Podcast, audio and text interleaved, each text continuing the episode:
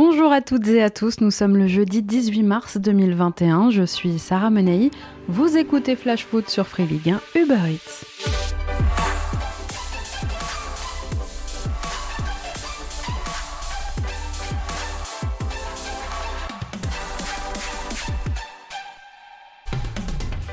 C'est un avant-goût des 23 qui seront appelés pour l'Euro, un noyau dur pour reprendre les termes du sélectionneur.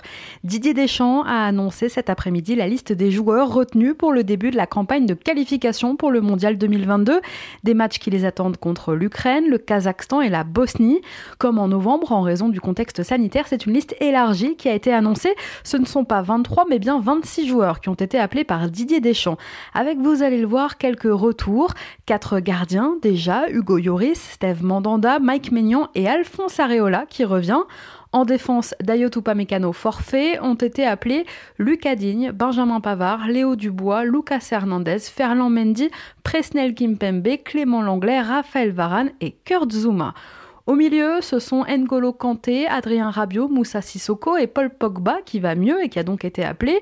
Et puis le grand retour à souligner, c'est celui de Tanguy Ndombele, excellent à Tottenham cette saison. Il a su finalement convaincre José Mourinho et donc Didier Deschamps.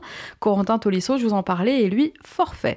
En attaque, ce sont Wissam Ben Yedder, Olivier Giroud, Antoine Griezmann, Kylian Mbappé, qui n'est pas un robot, comme nous l'a rappelé Didier Deschamps, Kingsley Coman et Anthony Martial, qui ont été appelés. À noter aussi les retours d'Ousmane Dembélé et de Thomas Lemar.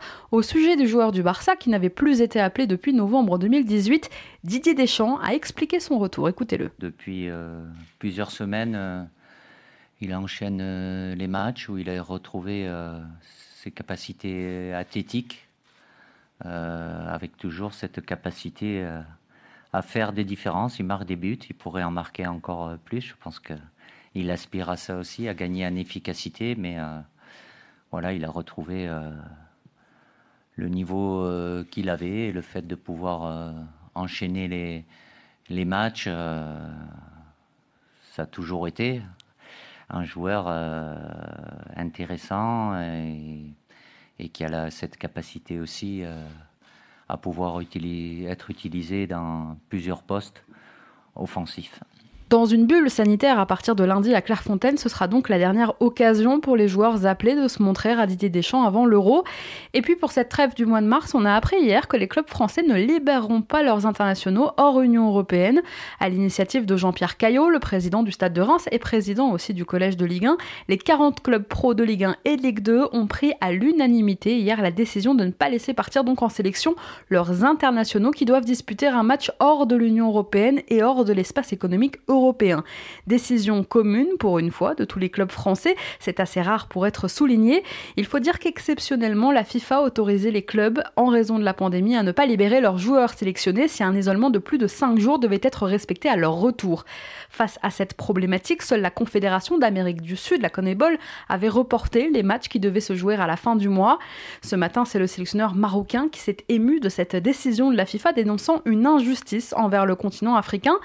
C'est Vaïd Alilodic à qui ça n'a pas plu du tout. Concernant le Maroc en Ligue 1, il n'y a que le Rennais Naïef Aguerd qui est concerné puisqu'il a été appelé quand même aujourd'hui par Vaïd en ayant conscience donc qu'Aguerd ne pourrait pas venir. Cette question de la trêve de mars en Ligue 1 crispait de nombreux entraîneurs. Je vous en avais parlé la semaine dernière. Christophe Galtier et Rudy Garcia s'en inquiétaient en conférence de presse parce que Lille, par exemple, aurait été handicapé avec plusieurs joueurs sous la menace d'une septaine, alors que le choc très important contre le Paris Saint-Germain se profile en championnat juste après la trêve. Le club avait déjà envoyé un courrier aux fédérations turques et portugaises, par exemple, pour leur expliquer eh bien, son refus de libérer les joueurs s'il n'obtient pas la garantie qu'ils échapperont à un isolement à leur retour. Notez quand même que certains joueurs pourraient partir en sélection hors UE, puisqu'avant que cette décision ne soit prise entre les différents clubs de Ligue 1, des présidents avaient déjà donné cette semaine l'autorisation à leurs joueurs d'aller disputer les rencontres avec leur pays. Alors à ce sujet, on fera le point bien sûr en début de semaine prochaine sur qui est parti et qui n'est pas parti. Allez, place à notre tour des clubs.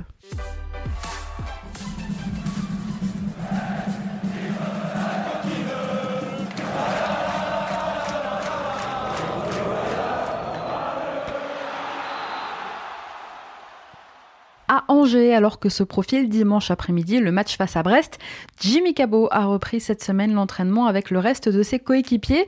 Victime d'une entorse au genou mi-février, le milieu angevin s'entraînait jusqu'ici de manière individuelle. Sada Tube touché à la cheville et qui ne figurait pas dans le groupe angevin le week-end dernier a lui aussi pris part aux entraînements collectifs. En revanche, Loïs Diony est toujours en soins après avoir reçu un coup samedi en première période face à Saint-Étienne à Bordeaux, hier après-midi, était organisée une réunion par la municipalité pour tenter d'apaiser les tensions entre les supporters bordelais représentés par les ultramarines et la direction des Girondins. Il y a cinq mois, une réunion du même genre avait déjà été organisée, mais les Ultramarines l'avaient quittée dès son ouverture en raison de la présence d'Arnaud Poupard, le monsieur sécurité du club et bras droit, surtout de leur ennemi juré Frédéric Longuepée. Hier, en présence de plusieurs anciens comme Alain Giresse ou Lilian Lasland, le maire de Bordeaux, Pierre Urmic, a voulu remettre à la table des discussions les dirigeants du club et ses supporters. Il en est ressorti que le logo tant décrié, vous savez le fameux Bordeaux-Girondin, apparu cet été, pourrait être euh, repensé, en sachant que le club avait quand même dépensé 2 millions d'euros déjà pour ce changement. Dans un communiqué, les Ultramarines ont souligné hier soir des avancées dans le dialogue, mais ils ont précisé aussi que leur combat contre Frédéric Longuepé, notamment, n'était pas terminé, bien au contraire. Le retour des supporters bordelais dans le virage sud, on espère dès le début de la saison prochaine, promet encore quelques étincelles. À Brest, les rapports entre la direction et les supporters du club sont bien meilleurs, étant donné que les supporters brestois n'ont pu venir à Francis Leblé que quatre fois cette saison et que la situation sanitaire liée au Covid est loin de s'améliorer. Le club breton a annoncé hier qu'il allait procéder au remboursement des abonnements de ses supporters. Les 8000 abonnés seront remboursés intégralement dans les jours qui arrivent pour les matchs et bien qu'ils n'ont pas pu voir. Aujourd'hui, dans le Télégramme, le directeur général du club, M. Pascal Robert, évoque au passage 12 millions d'euros de pertes par rapport aux prévisions. Pour y remédier, Brest pourrait vendre un joueur avant le 30 juin. Je le cite, il n'y a pas beaucoup d'autres solutions, souligne aujourd'hui Pascal Robert. Comme tous les mercredis, la commission de discipline de la LFP se réunissait hier soir et ce sont trois joueurs dijonnais qui ont écopé d'un match de suspension suite à une accumulation de cartons jaunes. Il s'agit d'Eric Junior Dina Ebimbe, d'Aboubacar Kamara et de Didier Ndong. Ils manqueront donc tous les trois le match du DFCO après la trêve contre Marseille le 4 avril dans le cadre de la 31e journée de Ligue 1. À Lens, c'est Facundo Medina qui sera suspendu. Le défenseur argentin manquera le gros match des 100 et or prévu contre Lyon le 3 avril. Enfin, on a appris hier que le jeune défenseur Adrien Louveau avait signé son premier contrat pro à 21 ans. Le jeune défenseur évolue à Lens depuis 9 ans maintenant. Il est l'un des piliers de l'effectif de National 2. Bravo à lui. Le LOSC est éliminé de la Coupe de France. Les hommes de Christophe Galtier se sont inclinés hier soir 3-0 au Parc des Princes en huitième de finale face au PSG. Un résultat un peu sévère au vu de la physionomie du match, mais voilà, les Dogs ont manqué de, tranchant, d'efficacité. Paris, porté par un doublé de Kylian Mbappé et par encore une grosse performance de Kaylor Navas, se rassure après sa défaite contre Nantes. Le PSG devra confirmer dès dimanche contre l'OL en championnat. C'était deux équipes assez remaniées au coup d'envoi. Côté parisien, Presnel Kimpembe et Kylian Mbappé, par exemple, avaient été laissés un peu au repos. Di Maria et Marquinhos étaient eux directement relancés, en revanche, après la soirée difficile qu'ils ont vécue dimanche. Ils ont d'ailleurs été tous les deux impliqués, Di Maria et Marquinhos, directement dans l'ouverture du score. À noter que Navas a arrêté un penalty en fin de rencontre, penalty de Youssouf Yazice, et c'est déjà la troisième fois que Navas arrête un penalty cette saison, dont un face à Lionel Messi, quand même en Ligue des Champions. Trois arrêts pour le gardien costaricien, donc cette saison c'est plus que tout autre gardien de Ligue 1. Paris poursuit donc son parcours dans la compétition et prendra peut-être grâce à cette victoire un petit avantage psychologique dans la course au titre. C'était hier soir une rencontre aux aires de répétition générale puisque les deux équipes se retrouveront après la trêve pour un duel encore plus important en championnat. Hier soir, il y a eu quelques situations chaudes. Bappé a pris un carton jaune. Leandro Paredes et Jonathan Iconé se sont un peu chauffés après le coup de sifflet final. Les retrouvailles en Ligue 1 début avril promettent d'être brûlantes. À Lorient maintenant, blessé au genou depuis pratiquement trois semaines, Thomas Monconduit a repris l'entraînement hier à Kerlir. Pareil pour Stéphane Diarra, touché lui aussi à un genou. L'ancien Amiénois pourrait retrouver une place dans le groupe dès ce week-end pour le déplacement l'orienté à Nantes, une rencontre capitale, on le sait, dans la lutte pour le maintien. Concernant Vincent Le Goff, sorti sur blessure face à Nice dimanche dernier, le latéral gauche des Merlus passait une IRM hier. À l'heure actuelle, il est donc toujours très incertain pour le déplacement à la Beaujoire. On continue notre tour des clubs dans un instant, mais avant ça, c'est l'heure de notre déclat du jour. Elle est signée Arek Mili. C'est mon cœur qui parle. Et vous avez un chef d'espoir qui est une retenue.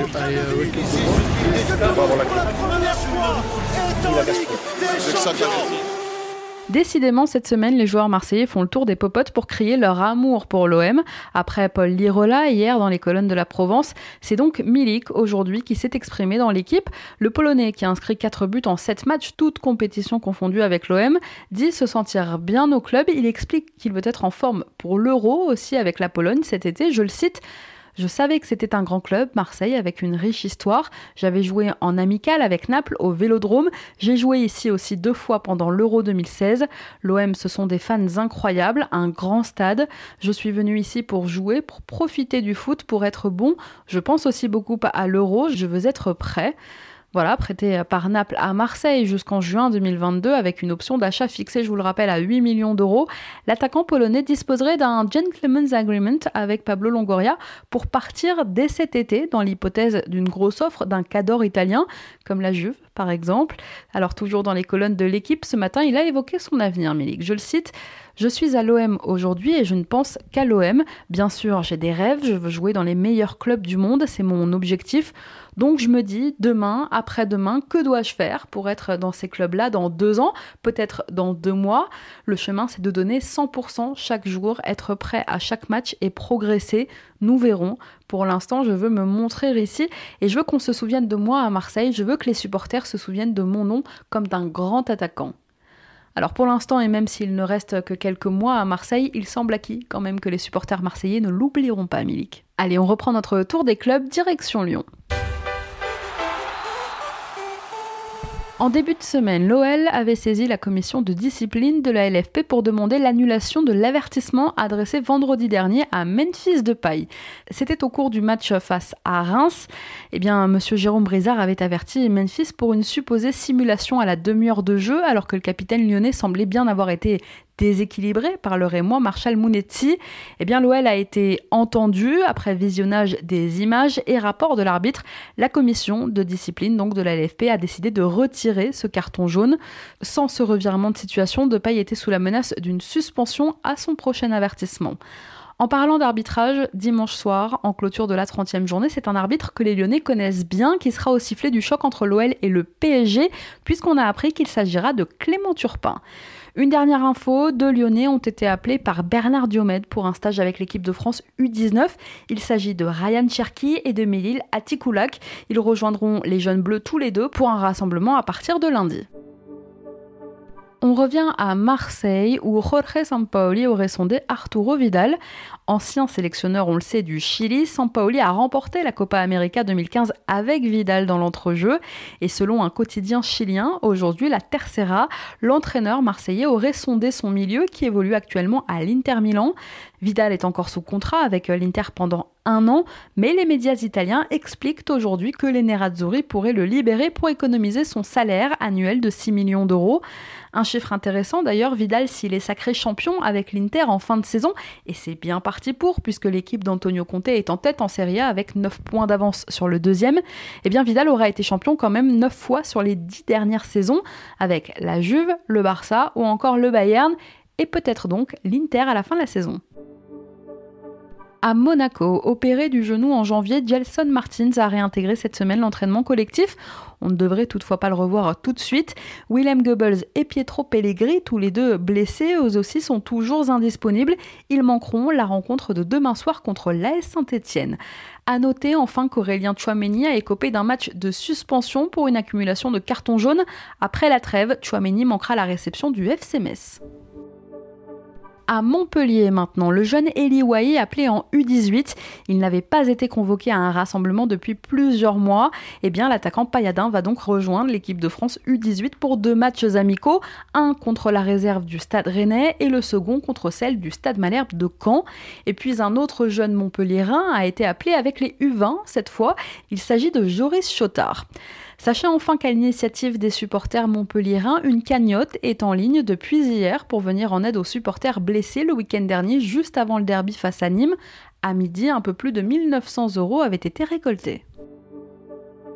Dans un communiqué publié hier, le FC Nantes a annoncé la création de sa fondation. Il s'agira d'un collectif solidaire dans le but d'initier une politique de mécénat au service de la communauté nantaise. L'objectif de cette fondation, développer et valoriser des projets à fort caractère social, promouvoir la culture et le patrimoine nantais et enfin mettre en avant l'éducation, l'insertion et la mixité. La fondation du FC Nantes sera présidée par Valdemar Kita. À Nice maintenant, Morgan Schneiderlin purgera lui aussi un match de suspension après avoir reçu trois cartons jaunes en moins de 10 rencontres. Le milieu de terrain pourra samedi tenir sa place dans le derby face à Marseille, mais il manquera le déplacement à Nantes après la trêve dans le cadre de la 31e journée de Ligue 1. Mardi, à Nîmes, c'était soir d'assemblée générale. À cette occasion, le directeur des opérations du club, Laurent Toureau, a fait le point sur la situation financière du club entre crise sanitaire et embroglio autour des droits télé. Le Nîmes Olympique, cette saison, devrait perdre près de 7 millions d'euros. Dans ce contexte, le président du club Rani Assaf, qui a déjà beaucoup investi, pourrait être contraint de mettre une nouvelle fois la main à la poche via une augmentation de capital.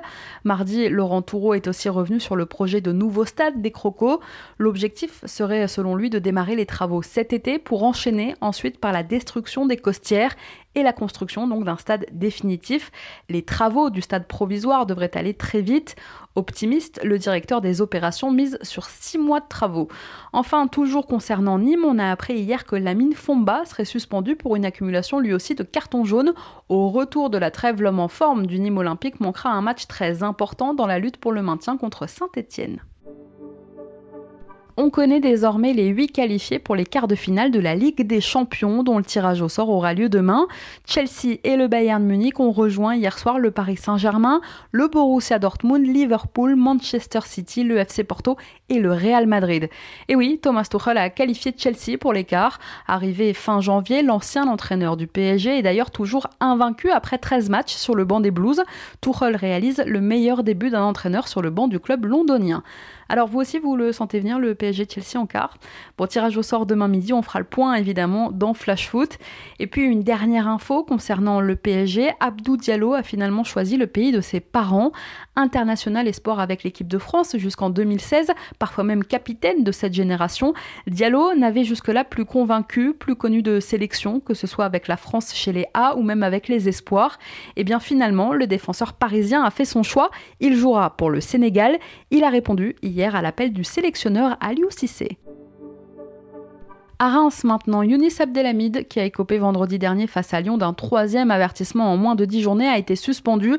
Le capitaine rémois manquera la réception de Rennes le 4 avril dans le cadre de la 31e journée de Ligue 1. À Rennes, justement, en réponse aux rumeurs insistantes en voyant ces dernières semaines Grégory Coupé entraîner les gardiens bretons, le président Nicolas Olvec avait récemment répondu vouloir prolonger son actuel coach des portiers, Olivier Saurin. Eh bien, les actes suivent les paroles puisque Saurin vient de prolonger avec Rennes pour trois ans. Demain, 21h, en ouverture de la 30e journée de championnat, Saint-Etienne reçoit Monaco. Claude Puel va tenter d'aller chercher un deuxième succès consécutif, toujours dans l'optique de mettre les Verts à l'abri d'une descente. Pour cette rencontre, l'entraîneur stéphanois récupère plusieurs joueurs. Absents du déplacement à Angers samedi dernier, Mathieu Debuchy, Yvan Neyou, Lucas Gournadouat et Harold Moukoudi sont opérationnels. Finalement, seul Yvan Masson, blessé de longue date, et Romain Mouma, qu'on devrait revoir après la trêve, restent à l'infirmerie pour l'instant.